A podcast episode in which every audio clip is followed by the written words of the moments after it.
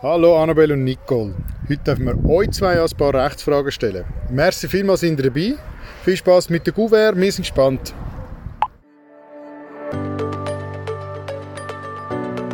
Recht aktuell der Rechtspodcast mit dem Leben von der AXA ARAG Rechtsschutzversicherung. Hallo miteinander und willkommen zurück. Im September 2021 hat die Schweizer Stimmbevölkerung Ja gesagt zur Ehe für alle. Damit können bei uns ab dem kommenden Juli auch gleichgeschlechtliche Paare heiraten. Und genau so ein Paar, das das schon fest vorhat, haben wir heute bei uns im Podcast. Ich bin der Gregor, schön seid ihr wieder mit dabei. Die beiden Frauen, die wir unsere Fragen geschickt haben, stellen sich nachher gerade selber vor. Einerseits geht es also um den Übergang von eingetragenen Partnerschaft zu gleichgeschlechtlicher Ehe, aber dann eben auch um die Fragen zu der Ehe überhaupt. Das heißt, auch wenn ihr in einer Ehe von Mann und Frau lebt, könnt ihr jetzt durchspitzen.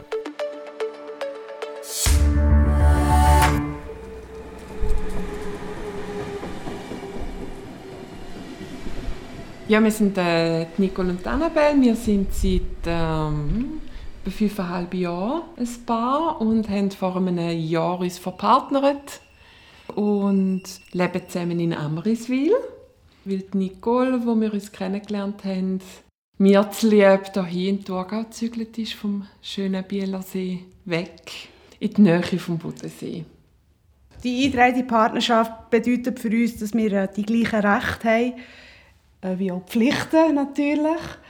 Und äh, uns gibt es auch äh, ein bisschen Sicherheit, nebst dem, dass es natürlich auch äh, einen romantischen Hintergrund hat. Ja, und darum freuen wir uns jetzt sehr, wenn wir dann im Sommer dürfen heiraten ähm, Wir freuen uns wirklich, wir sind unglaublich dankbar für das mega Jahr äh, im Herbst 2021, weil es einfach nach wie vor ein paar rechtliche Unterschiede gegeben hat von der eingetragenen Partnerschaft zu der Ehe die schwer nachvollziehbar sind für uns. Gerade wenn es um Kinder geht, um Adoptionen geht, um Stiefkindadoption, ähm, dort hat es ganz, ganz große Unterschiede gegeben. Und mit denen haben wir uns schon sehr auseinandergesetzt. Weniger, weil wir einen Kinderwunsch haben, sondern weil viele von unseren Freunden einen Kinderwunsch hatten. Ich? Ja. Voilà, eure Couverts. Gruß, Gregor. Gut, machen wir mal das erste auf. Was passiert mit der eingetragenen Partnerschaft, wenn die Ehe für alle im Juli 2022 eingeführt wird? Was passiert? Also das heisst, entweder tut man es umschreiben in, in die Ehe. Mhm. Und wenn man das nicht macht, weiß ich gar nicht, ob man in einer eingetragenen Partnerschaft bleibt. Das weiß ich im Fall auch nicht. Ja. Aber wahrscheinlich bleibt die bestehen, weil man, muss sich ja aktiv melden, für in die Ehe umwandeln. Mhm. Also wird, wird es bleiben. Hm. Next one. Angenommen, ihr wechselt zur Ehe, was ändert sich konkret?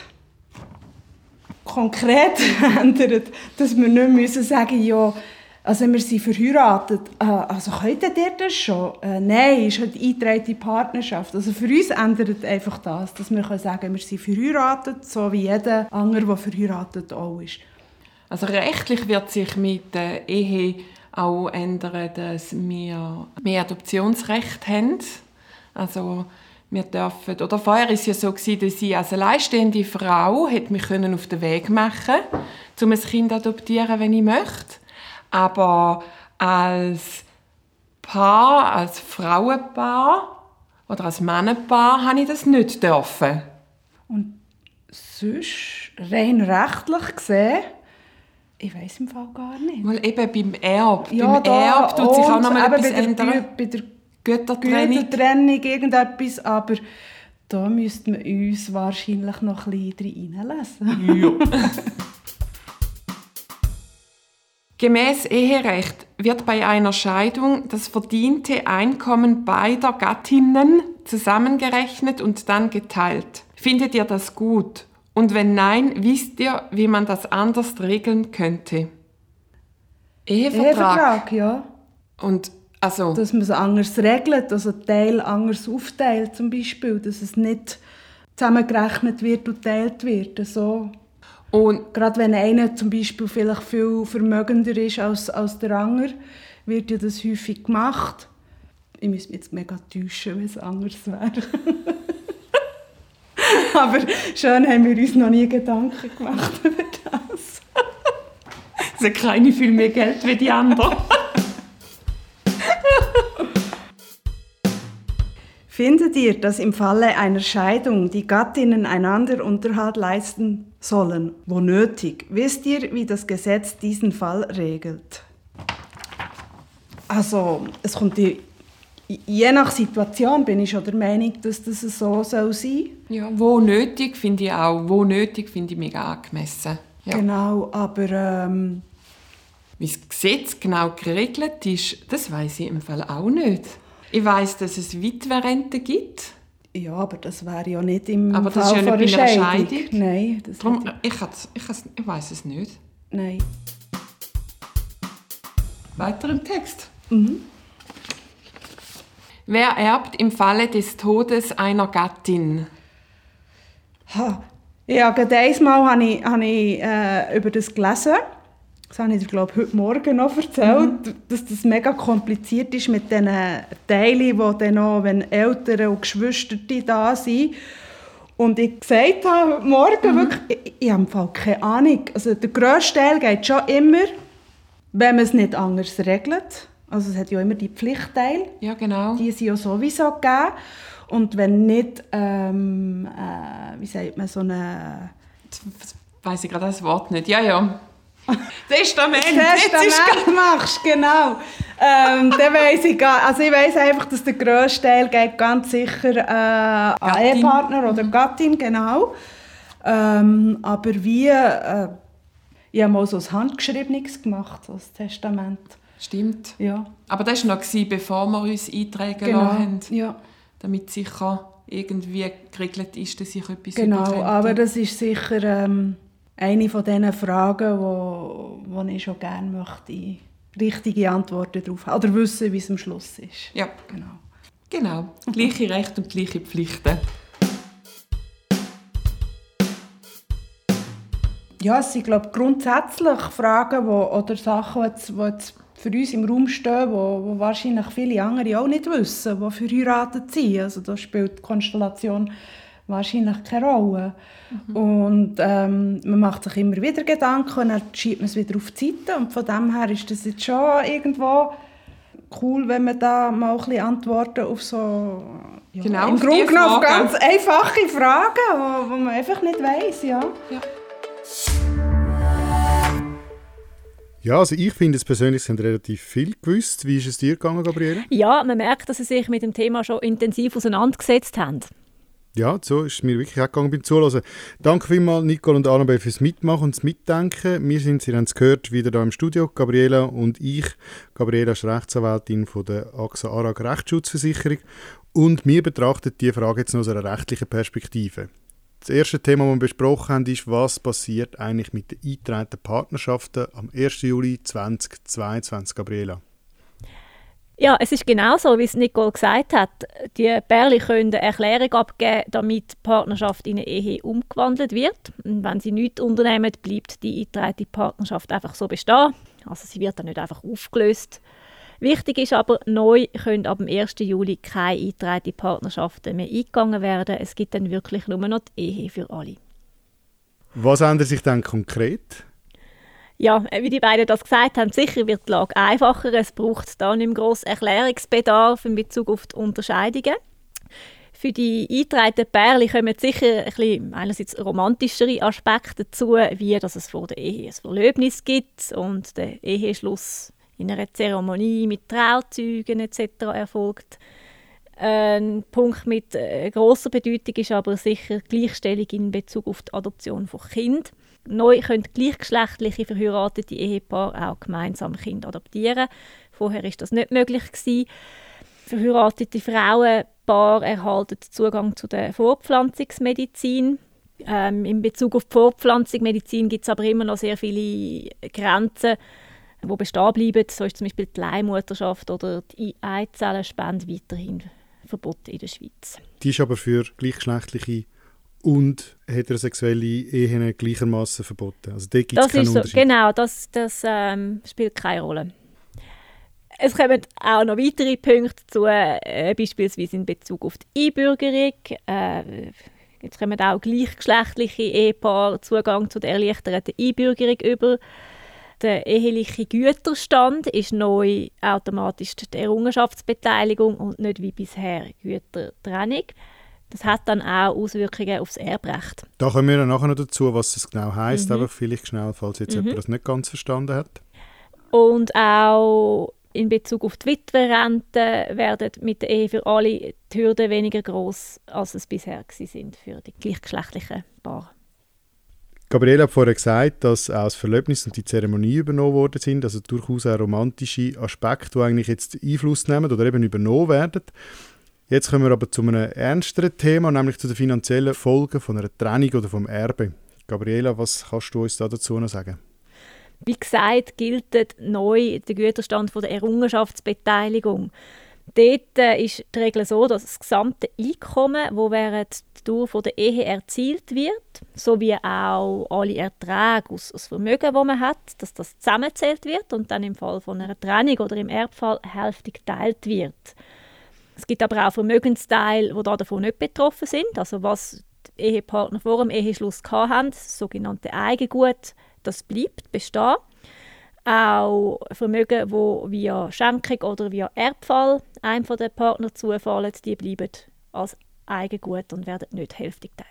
Also ich trenne wirklich eigentlich nur, ja, für den Schluss sagen, das, was ich verdiene. Ja, kann man zusammenfassend so sagen. Vereinfacht. Jetzt, wenn man nicht der gesetzlichen vorgesehenen ähm, Form folgt, wie kann man denn das anders regeln? Das ist ja die Frage, die Sie, glaube ich, auch richtig beantwortet haben, wenn man nicht alles mhm. täuscht. Ja, genau, da haben Sie richtig gewusst. Man kann einen Ehevertrag abschließen, wo man einen anderen Güterstand vereinbart oder einzelne abweichende Vereinbarungen trifft. Als weitere Frage haben wir die Frage vom Unterhalt gehabt. Wann ist der geschuldet? So weit wie möglich sollten die beiden Ehegatten nach der Trennung wirtschaftlich selbstständig sein. Ein Unterhaltsanspruch besteht dann, wenn es einem Ehepartner nicht zumutbar ist, selber für den eigenen Unterhalt gebührend aufzukommen. Und für, um diese Frage zu beantworten, muss man vor allem darauf schauen, was ist der Lebensstandard während der Ehe war, was für eine Rollenverteilung haben die beiden gehabt, wie lange war die Ehe, gewesen, in was für ein finanziellen Verhältnis haben sie gelebt was haben die beiden Partner für Chancen auf dem Arbeitsmarkt, wie alt sind sie, wie sind sie in Bezug auf die Altersvorsorge abgesichert. All diese Kriterien spielen eine Rolle. Man muss aber sagen, dass die Tendenz der Gerichte in die Richtung geht, dass sie eher zurückhaltender werden mit der Zusprache von Unterhalt. Das heißt jetzt aber auch, wir hören dann relativ einen krassen Unterschied aus zu der letzten Folge, wo wir ja das Konkubinatsbärli ähm, zu Gast hatten, wo die Folge gerade auch bei der Trennung besprochen worden sind, wo ja gerade die Punkte, die du aufgezählt hast, eigentlich nicht relevant sind. Also da sehen wir da eigentlich den grössten Unterschied. Ist das so korrekt? Das ist ja so. Beim Konkubinat ist die Frage von Zahlungen am Partner immer vom Kind abhängig, wohingegen bei Ehepaar auch denkbar ist, einen Unterhalt zuzusprechen, wenn keine Kinder rum sind. Und auch der krasse Unterschied, den wir gehört haben letztes Mal, oder, dass äh, eigentlich das höchste der Gefühle, wenn man das so kann sagen ist bis zum Existenzminimum, wo man kann, äh, Unterhalt verlangen Und da ist es doch darüber hinaus, dass du gesagt hast, eben, wie hat man gelebt, also der Lebensstandard, oder sagt eigentlich, wie ist man auch darüber aus, über das absolut Notwendige aus, ähm, wie hat man das gelebt? Genau. Also wenn ein Ehepaar in sehr guten finanziellen Verhältnis gelebt hat, ist durchaus denkbar, dass auch ein höherer Unterhaltsbetrag zugesprochen wird. Nicht unbedingt auf immer und ewig, aber zumindest für einen gewissen Zeitraum. Das letzte Thema, das angesprochen worden ist oder wo wir als Frage gestellt haben, ist noch zum Erbe. Nicole hat dann auch gesagt, das ist irgendwie so kompliziert mit Pflichtteilen und dass sie es aber nicht genau wissen. Das ist eigentlich auch noch spannend. Ja, man muss tatsächlich ein bisschen rechnen, wenn es um die Erbschaft geht. Wenn es kein Testament gibt, dann gilt einfach die gesetzliche Erbfolge. Und dort äh, hängt es davon ab, wer neben dem Ehegatten noch die übrigen Erben sind. Also wenn es noch Nachkommen gibt, dann kommt der Ehegatte die Hälfte über und die andere Hälfte geht an die Nachkommen. Wenn keine Nachkommen um sind, dann kommt der Ehegatte drei Viertel von der Erbmasse über und der Rest geht zu den Eltern. Wenn auch keine Eltern um sind, kommt der Ehegatte alles über. Jetzt kann man aber von der Erbfolge, die das Gesetz da festlegt, abweichen, indem man ein Testament oder einen Erbvertrag verfasst. Ganz frei ist man dann allerdings nicht. Ähm, es gibt Pflichtteile, die das Gesetz festlegt, wo man den Erben nicht wegnehmen kann. Für Ehegatten ist der Pflichtteil die Hälfte von dem, was nach gesetzlicher Erbfolge eigentlich würde zustehen. Für Kinder ist es drei Viertel von dem Teil und für die Eltern die Hälfte. Da ist noch wichtig zu sagen, gell, dass sich das jetzt gleich mhm. ändert. Also per 1.1.2023 werden die Pflichtteile kleiner, was heißt, dass man mehr Verfügungsfreiheit hat, dass man kann über mehr von dem Erbe bestimmen frei. Ist das richtig? Genau, das ist es so. Die Nachkommen haben nur noch, anstatt drei Viertel, nur noch die Hälfte Pflichtteilsschutz. Und ansonsten gibt es gar keinen Pflichtteil mehr. Das heißt, die Verfügungsfreiheit vom Erblasser ist größer und hat mehr Möglichkeit, um das Geld an andere Personen zuteilen. Vielleicht wäre das auch ein Moment, äh, wenn es jetzt schon ein Testament gibt. Nicole er, hat erwähnt, dass sie irgendwann mal ein Testament geschrieben hat. Wäre das der Moment jetzt gerade, wo sie auch wechselt in eine Ehe, das Testament nochmal zu überdenken und zu schauen, passt es noch zu der aktuellen Situation? Weil, wenn das Testament äh, schon, älter ist und nicht mehr zu den aktuellen Bedürfnissen und Gegebenheiten passt, kann das natürlich zu Unklarheiten führen. Wieder eine sehr spannende Diskussion gewesen. Interessante Antworten von der Nicole und von der Annabelle und von dir nachher die rechtlichen Ausführungen, Gabriela. Und es ist schön, dass wir heute haben können darüber diskutieren können, dass jetzt ab dem 1. Juli 2022 die Ehe für alle offen steht. Danke dir, Gabriela, für das Gespräch heute. Danke dir, Gregor. Das ist «Recht aktuell», der Rechtspodcast mit aus dem Leben. Heute haben wir uns also der Ehe gewidmet. Die Ehe, die ab kommenden Juli allen offen steht in der Schweiz, auch gleichgeschlechtlichen Paar. Und wir hoffen, wir haben euch ein paar spannende und relevante Informationen können liefern Wer es verpasst hat, dem empfehle ich auch, unsere Folgen anzuhören zu den Themen WG und Konkubinat mit Kind. Der Podcast wird präsentiert von der Rechtsschutzversicherung AXA Mein Name ist Gregor. Danke fürs Zuhören.